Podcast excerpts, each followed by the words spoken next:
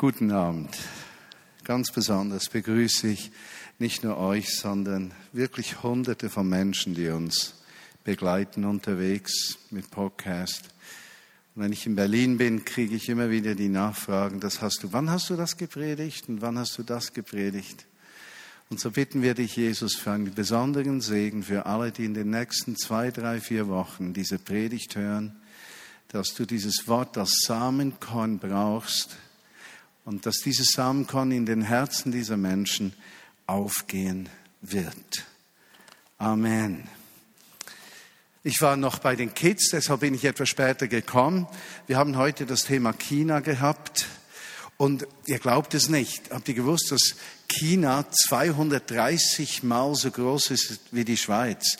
Ich habe dann 230 Papierschnitzel ausgeschnitten, um Ihnen zu zeigen, ein Papier zu 230, phänomenal.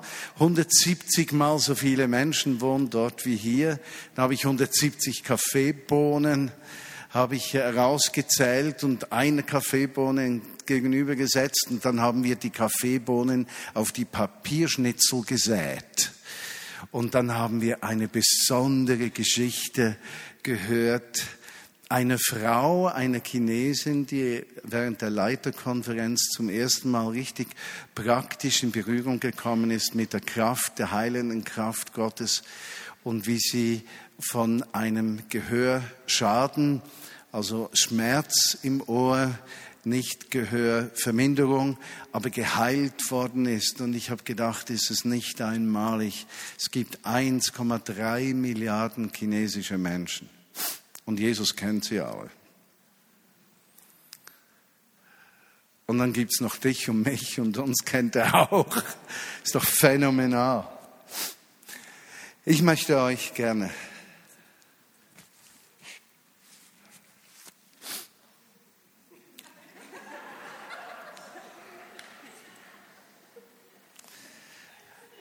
Ich möchte über ein Thema sprechen heute, heute Nachmittag, das mir unglaublich wichtig ist. Und zwar, wie können wir Gott langfristig erleben? Also welche sind die Voraussetzungen, dass unser Glaube nicht ein kurzes Feuer ist, äh, der besonders abhängig ist von, sagen wir, gewissen Erlebnissen und Erfahrungen? Wie kann unser Glaube lebendig bleiben, auch wenn herausfordernde Zeiten kommen, wenn unsere Ehe bedroht ist, der Arbeitsplatz bedroht ist, wir diesen vielleicht verlieren, wenn wir ungerecht behandelt werden, nicht von Menschen, die in der Welt sind, sondern Menschen, die mit uns den Glauben leben. Äh, wie, wie kann mein Glaube heiß bleiben, wenn ich äh, gebetet habe und nichts geschieht? Wie kann mein Glaube lebendig bleiben, wenn andere gesegnet werden und ich nicht? Ja, irgendeiner, der bereits Multimillionär ist, ist ja das Schlimmste beim Lotto. Also weshalb, dass ein Multimillionär einen Lotto Sechser hat und dann zu seinem Million noch zwei dazu gewinnt, ist doch einfach ungerecht. Dann fragst du dich, hat der liebe Gott seine Hände beim Lottospiel nicht dabei? Das wäre ein theologisches Thema jetzt. In dieses gehen wir nicht rein, sondern vielmehr in die Frage, wie bleibt mein Glaube heiß? Wir sagen doch alle, es ist herrlich zu sehen, wie junge Menschen heiß sind für Jesus. Und wenn wir in der Vigne Bern schauen, wie viele 15 bis 25-jährige Menschen richtig im Feuer sind für Jesus und, und nichts kennen, sondern einfach sich führen lassen vom Geist so herrliche Geschichte gehört diese Woche von meiner Mutter. Ihre Freundin Rosemary Sperry, die wohnt in einem Altenheim in äh, Worb und dann ging sie auf die Straße und dann kamen einige junge Menschen auf sie zu und erzählten ihr, nun, sie seien eben Christen und sie hätten eine Frau mit einem weißen Hut gesehen im Gebet und äh, sie sei jetzt diese Frau im weißen Hut und ob sie für sie beten könnten. Und Rosemary ist ungefähr 85 oder so, 86, 87, noch höher, 87, also in drei Jahren 90, in 13 Jahren 100. Und ich höre auf. Ja, ich hör, ja, nein. Und nachher war die so gesegnet und hat gesagt, ja, in welche Gemeinde sie gehen, ja, in die Vineyard gehen sie, ja, sie würde die Mutter, ob sie Martin kennen würden, na klar kennen wir Martin, ja, sie sei die beste Freundin der Mutter von Martin und sie sähe sie zweimal in der Woche und war ganz begeistert. Und dann hat sie noch Gebet gekriegt. Und ich denke, wenn ich solche Geschichten höre, wow, wow, so möchte ich, dass unsere Vineyard-Familie Glauben lebt. Jeder lässt sich führen, es gibt, äh, es gibt spektakuläre Geschehnisse, es gibt ganz normale Geschehnisse, aber es ist gar nicht wichtig, wie spektakulär die Dinge sind, die wir erleben. Hauptsache, wir sind alle unter der Führung des Geistes. Und wie heiß ist es, wenn diese Menschen, die sich führen lassen, nicht einfach 25 Jahre alt sind oder 18, sondern 57 zum Beispiel, wie ich. Ja, ja man würde das nicht sehen. In 13 Jahren bin ich 70. Und dann zu sehen, wie kann ich heiß bleiben? Und mein, mein größter Hunger im Moment, im Erleben gegenwärtig, wie, wie Gott wirkt. Ich glaube, also ich möchte es so sagen. Das Pfingstwochenende war das schönste Wochenende für mich seit 15 Jahren. Also so was Herrliches. Also innerhalb von 15 Jahren war das das schönste Wochenende. Ist das nicht schön, wenn man das sagen kann? Wow! Und ich denke, die Anbetungszeit am Sonntagabend war sehr wahrscheinlich die schönste meines Lebens.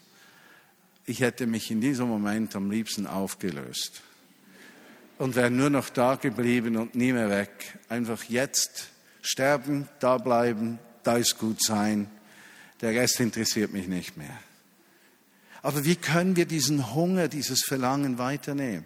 Wie kann ich schauen, dass es weitergeht? Ihr erinnert euch, vor zwei oder drei Wochen habe ich über die Wolke gesprochen. Und ich merke, wie diese Wolke kommt, sie geht, aber ich muss mich immer wieder öffnen, dass sie kommen kann. Und ich muss es einladen wollen. Ich muss wollen, dass Gott kommt.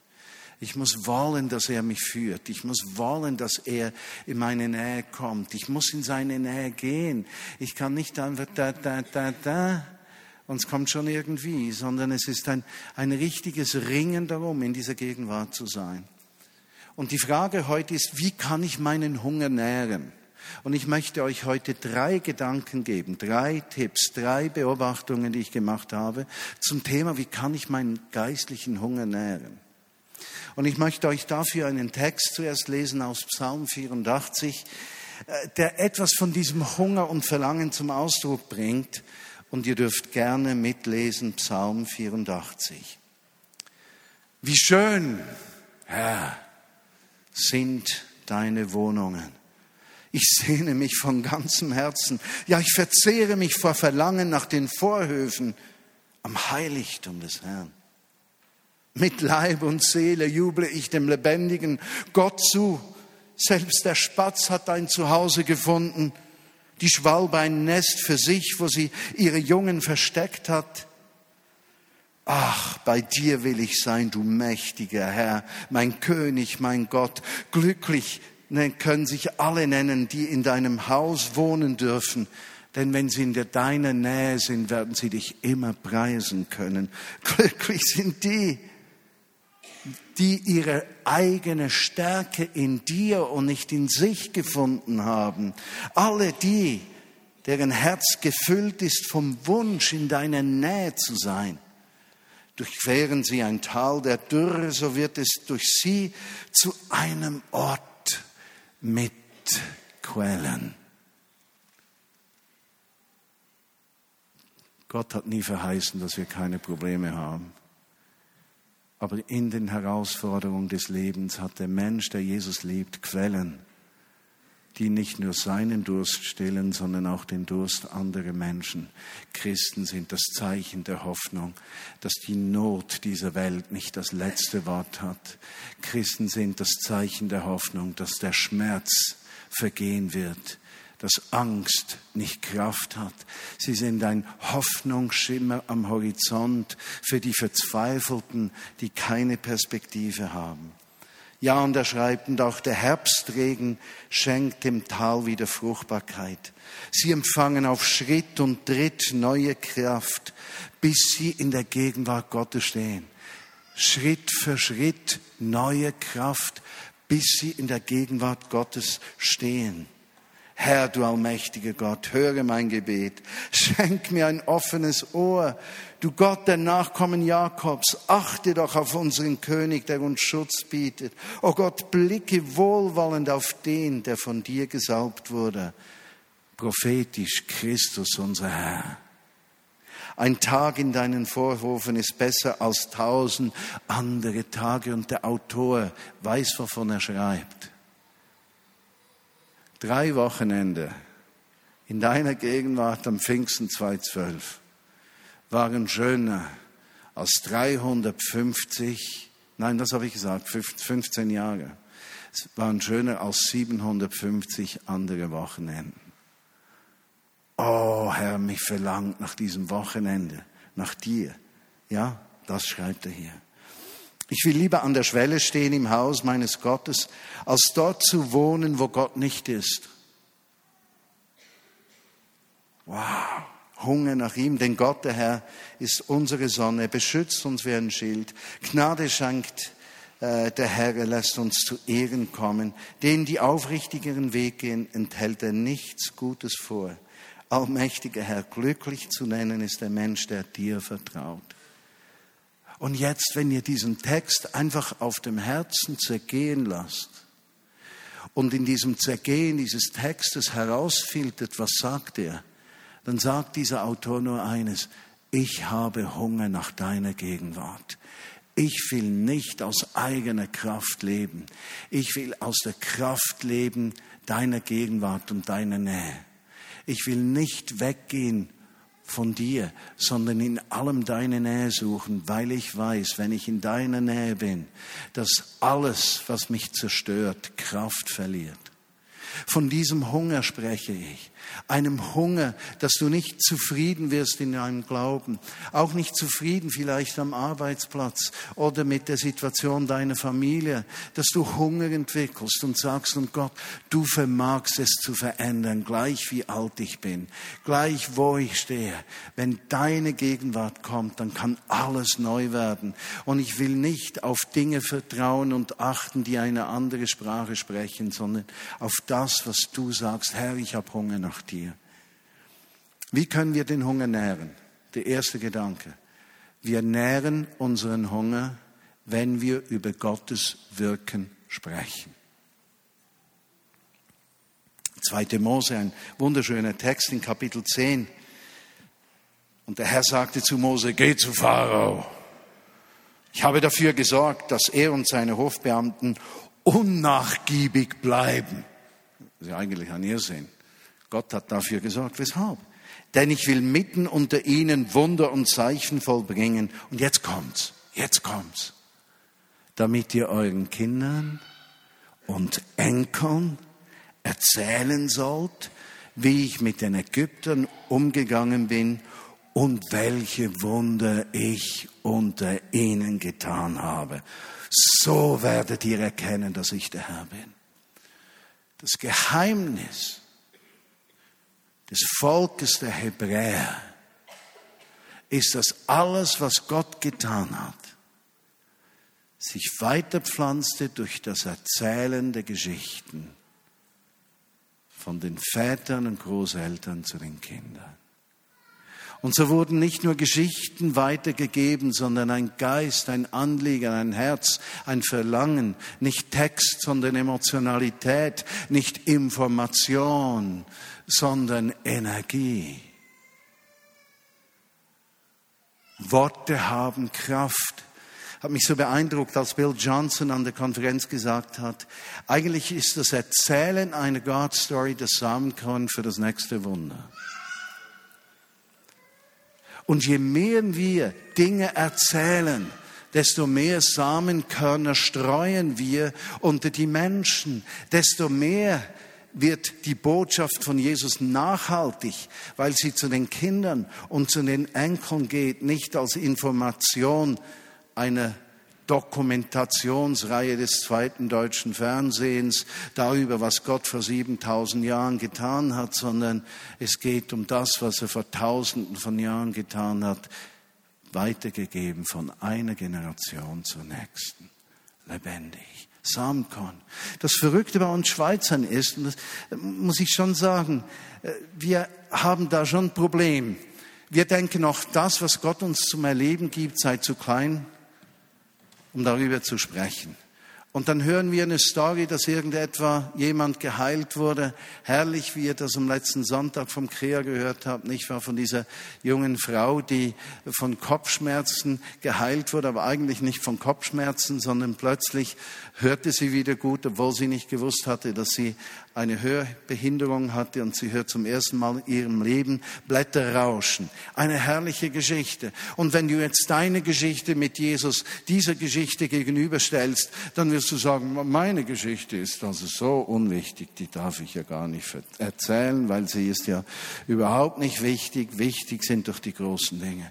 Das ist eine so große Ablehnung der Liebe Gottes eine Frechheit dem Heiligen Geist gegenüber. Das nicht zu schätzen, was er tut, nur weil sonst jemand etwas Größeres erlebt hat. Das ist so eine schweizerische Eigenart, die wir verlieren müssen, um Gott Raum zu geben. Jede kleine Geschichte ist mächtig, denn für Gott spielt es keine Rolle, einen Tauben zu heilen oder eine kleine Begegnung zu schenken vor dem Kiosk. Für ihn ist das dasselbe. Es gibt keine großen und kleinen Wunder. Erzählen. Kultur des Erzählens. Kultur des Herzenteilens. Gestern Abend im Leitungsteam, wir sind zu überhaupt nichts gekommen. Gut, wir haben einfach erzählt, aber der ganze Abend war gefüllt von Stories und da noch eine Story und hier noch eine Story. Ich habe nur gedacht, damit ihr wisst, wozu eine Gemeinde ein Leitungsteam braucht. Eine Gemeinde braucht ein Leitungsteam, damit die God Stories ihren Weg finden, nicht wahr? Und wir haben nur God Stories erzählt, wunderschöne, wunderschöne. Also ich hoffe, Tessie, du erzählst mal von vorne ein oder zwei dieser gewaltigen God Stories. Einfach sensationell, wie Gott Menschen führt dass Menschen sich kennenlernen. Ich mache euch etwas, mache es schmackhaft, das kommt irgendwann, aber dass schwierige Schüler plötzlich umgeben sind von Menschen, die Jesus lieben und Gott eingreift und wow, einfach sensationell. Geschichten erzählen. Psalm 71. Lass mich auch jetzt nicht im Stich, o oh Gott, jetzt wo ich alt und grau geworden bin. Also ich spreche nicht von mir, ich bin nicht alt.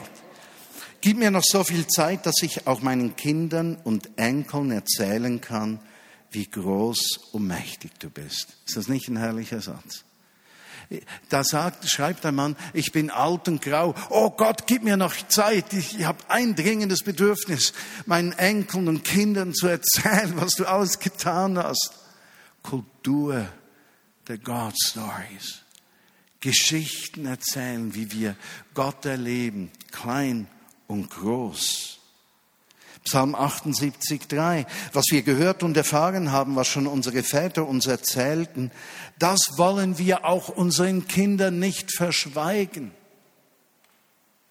Jede Generation soll von den mächtigen Taten Gottes hören, von allen Wundern, die er vollbracht hat. Kultur des Geschichteerzählens. Eines meiner großen Anliegen, das auch für die Vineyard Bern noch nicht abgeschlossen ist, ist, dass die Vineyard-Bewegung weltweit, aber auch Deutschland, Österreich, Schweiz und Vineyard Bern erkennt, dass die Wurzeln unseres Glaubens im ersten Bund liegen, den Gott mit dem Volk der Hebräer, mit dem Volk Israel geschlossen hat und dass wir diese Wurzeln wirklich in ihrer äh, Gesamtheit erkennen. Wir haben die drei Feste zu feiern begonnen. Ja, zuerst Pessach, Seder, diese liturgische Feier vom Auszug aus Ägypten an Ostern. Wir haben Sukkot, das Erntedankfest, zu feiern begonnen und haben äh, da unterschiedlichste Aspekte in den letzten Jahren miteinander angeschaut. Wir haben das dritte Fest zu feiern begonnen, eigentlich am letzten Pfingsten, Shavuot, äh, wo sowohl Kunst als auch die Gegenwart des Geistes gefeiert wurde. Mein Traum ist es, dass diese drei großen Feste richtig zum Kirchenleben der Vineyard Bern werden. Dazu das Fest der Barmherzigkeit. Ich habe es noch Fest der Armen genannt, das nennen wir um, Fest der Barmherzigkeit, Purim. Für mich ein wunderschönes Fest, auch wenn es biblisch nicht so angewiesen ist, verbindet es uns mit dem Volk Israel in einer besonderen Weise. Gottes Liebe zu allen Nationen, Gottes Liebe zu allen Ständen, auch den Ärmsten. Und das zu feiern welche Gemeinde, was für eine schöne Gemeinde, die Purim feiert, die den Sieg des Guten über das Schlechte feiert, die ein Fest feiert und Jesus in den Mittelpunkt stellt. Natürlich habe ich bei einem noch nicht genügend Erfolg gehabt, da werde ich bestimmt noch mal versuchen, meinen Einfluss etwas zu erhöhen, dass wir jede Woche in den Häusern eine liturgische Sabbatfeier machen, ob das am Mittwoch, Donnerstag, Freitag, Samstag oder Sonntag ist, das ist mir wurscht. Aber jede Woche die Familie zu segnen, Gottes Gegenwart zu segnen und den Kindern Gutes zuzusprechen, den Frauen Wert zu vermitteln und Würde und das als Fest mit Essen zu gestalten. Wie kann ein Volk glücklich sein, wenn es seine Wurzeln findet? Und zu diesen Wurzeln gehört das Geschichte erzählen. Diese Kultur ist eine zutiefst wertvolle Kultur des Volkes Israel. Das will ich, das müssen wir formen, leben, entwickeln, bis wir richtig angesteckt sind. Der zweite Gedanke ist, lasst uns lernen, uns auf Gottes Verheißungen auszurichten und nicht auf unsere Erfahrungen. John Wimber der Gründer der Vineyard, mein Mentor, mein geistlicher Vater, in vielen Dingen die wichtigste Person meines Lebens, äh, was dieser geistliche Einfluss bedeutet, sagte, I believe in God's word, not my experience. Ich glaube an Gottes Wort, nicht an meine Erfahrungen. Und dann kommen wir etwas zu dieser großen Herausforderung. Wir Schweizer sind, haben eine Eigenschaft, die ja gut ist an und für sich. Also wenn jemand Misserfolg hat, und wir haben ja häufig im Sport Misserfolg, sind wir eine gute Tröstergemeinschaft. Ja? Also die, die Schweizer Fußballnationalmannschaft, die können wir bei vielen Spielen trösten. Also so schlecht, wie sie gespielt hätten, seien sie jetzt auch wieder nicht und das Leben hätte noch andere Seiten als Fußballspielen und überhaupt im Fußball zu gewinnen sei ja keine Lebensnotwendigkeit und beim nächsten Spiel würde es dann schon besser gehen. Ja, so sind wir. Ja, irgendwie. Wir trösten schnell den, der es nicht geschafft hat. Aber wir schaffen damit nicht eine Kultur, die Gott Raum gibt, sondern wir kümmern uns um Dinge, um die sich Gott kümmern möchte. Und was ich damit meine ist, lasst uns anerkennen, nicht alle Menschen werden geheilt. Das liegt nicht in unserer Hand. Wir wissen nicht einmal, weshalb jemand geheilt wird und der andere nicht. Wir brauchen es auch nicht zu wissen. Aber wir wissen eines, wenn wir unsere Herzen auf das setzen, was er tut, wird das an Kraft gewinnen und damit auch die Hoffnung wachsen, dass der Mensch der noch nichts erlebt hat, etwas erlebt. Das heißt nicht, dass wir behaupten, alle werden geheilt oder sie müssen nur genügend glauben und genügend heilig sein und solchen Stoß. Das meine ich nicht. Was ich meine ist, lasst uns sagen, was hat Gott getan? Lasst uns inspiriert sein von dem, was Gott tut. Lasst uns Gott Raum geben und sagen, wir lieben es, wenn du das tust. Und wir wissen, dass wir dich nicht kontrollieren können. Wir wissen, dass wir es nicht in der Hand haben. Deine Pläne sind unerforschlich, aber wir sind hier, damit du kommen kannst. Wow. Ich bin letzte Woche in Berlin auf der Straße gewesen und habe gesagt, ich habe gesagt, Herr, wenn du einen brauchst, der alles auf den Kopf stellt in Berlin, ich melde mich freiwillig. Ich bin freiwillig, ich bin da. Herr, geh nicht vorbei, suche nicht weiter. Ich bin freiwillig. Du kannst mit meinem Leben die ganze Stadt auf den Kopf stellen. Ich melde mich freiwillig. Erinnert ihr euch an Jeremia und Jesaja, die Berufung dieser Männer? Ich bin freiwillig.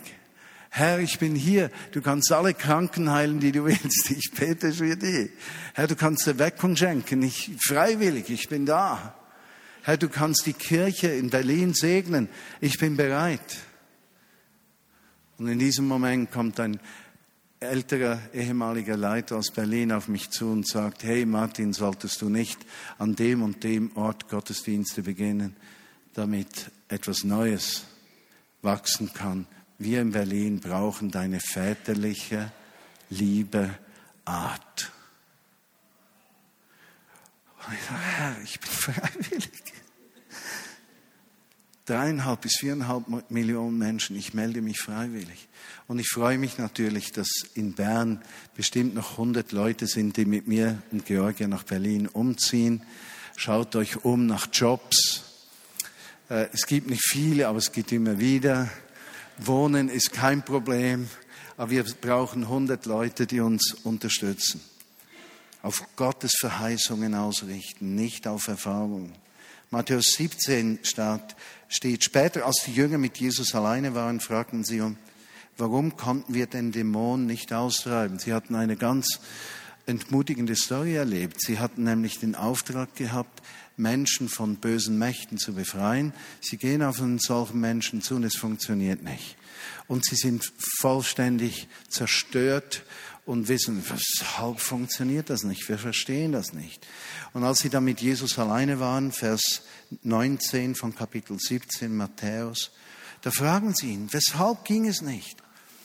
Und jetzt sagt Jesus etwas Interessantes und hört gut zu, damit ihr es versteht. Er sagt, wegen eures Kleinglaubens. Wenn aber euer Glaube nur so klein ist wie ein Senfkorn, und es gibt im Nahen Osten ganz, ganz kleine Senfkörner, nicht die, die wir kennen, wenn dein Glaube nur so groß ist wie eines dieser Senfkörner, könntest du diesen Berg sagen, rücke von hier nach dort, und es wird geschehen, nichts wird euch unmöglich sein.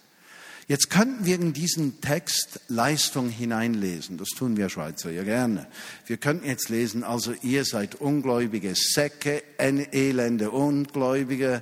Ihr werdet nie was vollbringen und mit euch wird nie was werden. Und ihr braucht es gar nicht zu versuchen. Auch wenn ihr nur einen Senfkorn glauben hättet, wird sowieso nie was geschehen. Ihr seid nutzlos. Das hören wir. Ja? Klemmt euch mal in den Hintern und glaubt etwas. Das hören wir. Ich bezweifle, dass Jesus das sagen wollte. Es war eine Allegorie, ein Bild. Ein Bild. Ein Bild. Er wollte sagen, diese Sache ist gar nicht so schwierig. Ihr macht sie schwierig. Ihr habt versucht, das zu tun. Lasst mich es tun. Senfkornglaube heißt doch, es kommt nicht auf mich drauf an. Oder etwa nicht? Bananenglaube wäre schon größer.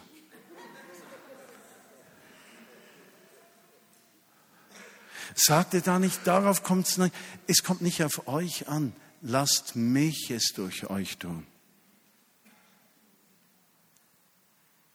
Gottes Verheißungen mehr Vertrauen als meine Erfahrung. Und das dritte und letzte, mein Hunger lebt und ich merke das, wenn ich die Welt so sehe, wie Jesus sie sieht. Ich tue das ab und zu. Äh, verzeiht mir, ich weiß nicht, ob das theologisch akzeptabel ist, aber manchmal überlege ich mir, wie würde ich das sehen, wenn ich jetzt Gott wäre? Und zwar habe ich diese Woche mit George gesprochen und ich habe über unseren Weg der letzten zwei Jahre gesprochen und habe gesagt, du, wenn ich mich anschaue und ich wäre jetzt Gott und ich würde das so sehen, dich um mich, dann macht das Ganze eigentlich viel Sinn. weil da ist eine gute Linie drin. Ich würde dann jetzt dann das, das und das machen, aber im Moment noch nicht, damit die dann die Verantwortung in Bern nicht mehr tragen. Dann kommt das nächste, diese sagen, na, das macht Sinn, liebe Gott wird das schon wissen. Und so versetze ich mich in ihn. Und da ist ein Text, den ich euch mit diesem Blickwinkel lesen möchte. Matthäus 9, 35. Und da steht, Jesus zog durch alle Städte und Dörfer jener Gegend. Er lehrte in den Synagogen und verkündigte die Botschaft vom Reich Gottes und heilte die Kranken und die Leidenden. Als er die Scharen von Menschen, die vor ihm standen, sah, wurde er von tiefster Barmherzigkeit ergriffen, von einem Mitgefühl, das man ihm auf dem Gesicht ansah. Denn diese Menschen waren so erschöpft und hilflos wie Schafe, die keinen Hirten haben, der sich um sie kümmert. Und da sagte er zu seinen Jüngern, die Ernte ist groß, doch es sind so wenige Arbeiter. Bitte deshalb den Herrn der Ernte, dass er Arbeiter auf sein Erntefeld schickt. Und seine Barmherzigkeit, und das finde ich so spannend. Gottes Barmherzigkeit wird sichtbar darin, dass er Menschen wie mir eine Berufung gibt.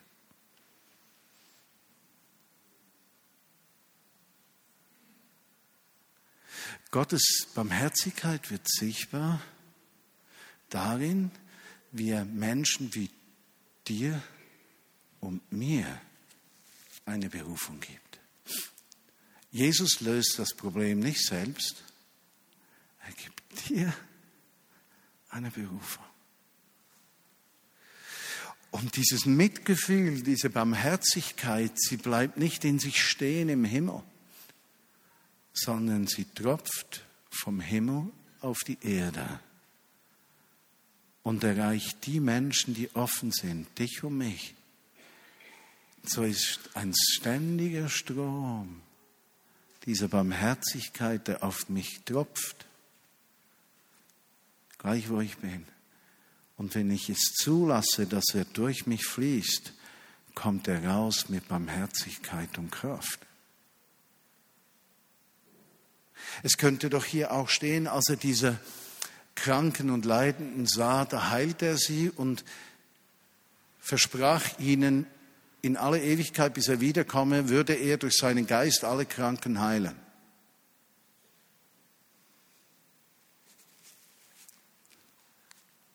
Und das sagt er nicht, sondern er sagt, betet für Arbeiter. Und meine Überzeugung ist, dass wir diesen Hunger, den wir uns wünschen, dass der nicht weggeht, diese Zahl von Heilungen, die so massiv zugenommen hat. Auch Führungen. Ich treffe in der letzten Zeit Menschen, das ist so abstrus. Das würde ich als so komisch erachten. Also so komisch. Und ich würde es von mir weisen, wenn ich dann nicht gleichzeitig jemanden hätte, der auch einen Menschen trifft, der was Ähnliches sagt und die zwei Aussagen passen wie Puzzleteile ineinander. Ich würde es nie glauben, was Gott sagt. Und denke, wow, was, was ist dann geschehen? Was bereitet Gott vor im Moment? Was geschieht, was wir nicht sehen und nicht erkennen können? Ich bin überzeugt, wir stehen vor Monaten nicht nur des Wachstums, wie es sich angekündigt hat und wie wir das erleben sowieso, sondern vor einer Zeit, wo Gott vor allem Menschen ausrüstet. Ich glaube, die Zahl von Mitarbeitern und Leitenden wird in der Vineyard massiv zunehmen. Wir müssen uns vor allem vorbereiten, dass Menschen ihren Platz finden. Das wird unser Problem sein. Oder ist es schon heute? Und ich bitte euch mitzuhelfen, dass wir für diese 600 Mitarbeiter und vielleicht sind es Ende nächstes Jahr 900 oder noch mehr, dass wir eine Atmosphäre schaffen können, wo wir einander in die Hand arbeiten, geführt durch den Heiligen Geist. Wir brauchen menschliche Weisheit, aber wir brauchen vor allem ein Management by Holy Spirit. Denn ohne das Management vom Heiligen Geist schaffen wir das nie. Wir haben eine Profil bekommen, besonders Marius, aber ich lese euch nur etwas daraus vor. Es wird ein Jahr, das nächste Jahr, also das kommende jetzt, es wird ein Jahr der geistlichen und natürlichen Babys sein, der geistlichen und natürlichen Schwangerschaften. Es wird nicht genug Raum für all diese Babys haben, die Gott bringen wird. Und dann kommt eine Aussage, die ich nicht ganz verstehe. Ihr braucht einen neuen Kinderdienst, einen Ort für die Kinder, wo sie spielen können. Aber es sind ja auch die geistlichen Aufträge genannt. Also wir brauchen Übungsplätze vielleicht eine Art von Schule oder so etwas, wo wir üben können, praktizieren können. Ihr wachst, der Raum wird zu klein werden. Es ist ein Jahr, in dem Gott euch an einen weiten, offenen Raum bringen wird. Und dieser prophetisch Begabte sagt er auch, anerkannt, also ich habe den eingeladen in die Bewegung, ist wirklich ein guter Mann. Ich habe auch das Gefühl, dass dies ein Jahr der Stärkung des Fundaments euer Team sein wird. Gott hat, euch berufen, hat dich berufen, ein Leiter zu sein, zu Marius, der Leute bevollmächtigt und sie an den richtigen Ort bringt und dann die Gnade in ihrem Leben freisetzt. Darum danke ich dir, Vater, für jeden Teil dieser Gemeinde. Und ich könnte euch mehr vorlesen, ich tue das jetzt nicht, das bestimmt ein anderes Mal, aber Gott hat etwas Riesiges vorher. Und ich weiß, dass die Wahl von Marius und Caro zur Leiterschaft Gottes Wahl ist.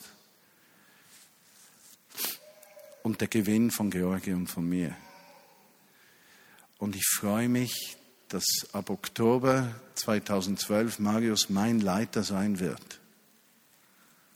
Und ich ihm nachfolgen werde, so wie Gott ihn führt. Ich weiß, dass ich ein guter Nachfolger bin. Deshalb bin ich auch ein guter Leiter. Schlechte Nachfolger sind nie gute Leiter. Aber ich freue mich, dass dieser Hunger zunimmt. Lass uns beten.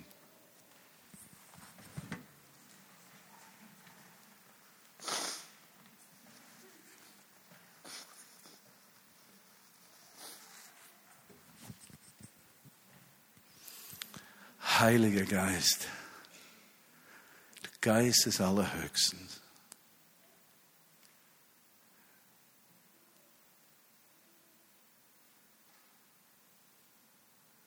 Yeshua HaMashiach. Jesus Christus, Gesalbter Gottes, Messias, du kommender König, du wiederkommen wirst in Herrlichkeit. Und wir erleben werden, wie alle Schmerzen, alle Not und Ungerechtigkeit ein Ende finden und dein Reich aufbaust von Gerechtigkeit und Liebe. Ruach HaKodesh, du Heiliger Geist, der du im Messias wohnst, der der eine und einzige Gott ist des Volkes Israels, der uns in die Gemeinschaft gerufen hat mit dem Volk, um seine Herrlichkeit allen Nationen zu offenbaren. Herr, du hast uns gerufen und wir sagen, wir sind freiwillig, wähle uns. Herr, brauche uns für einen Aufbruch in der Christenheit, nicht nur für uns, sondern für die ganze Gemeinde Jesu. Herr, brauche uns, damit dein Reich sich ausbreitet. Und wir bitten dich, dass du die Vineyard keiner anderen Kirche vorziehst, sondern dass wir mit allen Kirchen zusammen diese Herrlichkeit erleben dürfen, die kommt und wo zerschlagene, arme, gebrochene Menschen, auch Völkergruppen Heilung, Ermutigung erleben. Herr, komme mit diesem Geist, der uns frei macht, großzügig zu helfen und zu teilen, wo Not ist Komm mit diesem Geist, dem wir uns öffnen und wenn wir Schmerz und Krankheit sehen, dass wir segnend gehen und Heilung aussprechen und dass wir nie auf unsere Unfähigkeit achten, sondern wissen, es braucht nur dieses Senfkorn nicht unsere Leistung, deine Gegenwart. Wir sagen dir, Jesus, rüste du unsere Leute vom 1930 Gottesdienst aus in einer Art und Weise, dass diese Stadt einfach die Herrlichkeit Gottes sieht. Herr, bringe uns in räumliche Not, dass wir zu wenig Platz haben und dass du am Schluss dann dieses Problem löst, aber dass die Not so groß wird, weil wir wissen, jeden Tag, jede Woche kommen Menschen zum Glauben, weil sie erkennen, dass du lebendig bist. Gib uns ein Feuer, dass uns Menschen, die ohne dich leben, nicht gleichgültig sind dass wir dem liberalen Geist dieser Zeit, jeder soll durch, durch seinen Glauben selig werden und wir die Liebe zum Nächsten verlieren, dass wir da zurückkehren zur Ernsthaftigkeit des Wissens, Menschen sind ohne dich verloren. Und dass diese Verlorenheit uns nicht gleichgültig ist. Und dass sie für uns ebenso sehr eine Herausforderung ist, deine Liebe zu geben, wie gegenüber dem Armen, der nichts zu essen hat, und dem Kranken, für den wir beten, der Heilung bedarf, dass diese Heilung des Geistes der Menschen, die nur durch eine Hinwendung zu dir geschieht, dass diese Heilung um sich greift. Tausende und Zehntausende zum Glauben finden.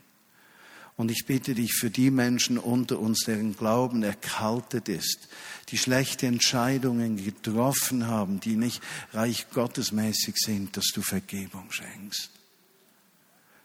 Und dass die, die auf dem Wege von dir weg sind, sich dir neu und frisch zuwenden. Jesus, erbarme dich und schenk uns einen gewaltigen Hunger nach dir. Und ich möchte dich einladen, wenn du zu diesen Menschen gehörst, die von Jesus weg sind oder du dich noch nie entschieden hast, dein Leben Jesus anzuvertrauen, weil du nicht erkannt hast, dass sein Tod für alles, was dich von Gott trennt, dafür dient, dass dich nichts mehr von Gott trennt. Du das erkennst, bete mit mir. Und Jesus, ich umarme deinen Tod und deine Auferstehung.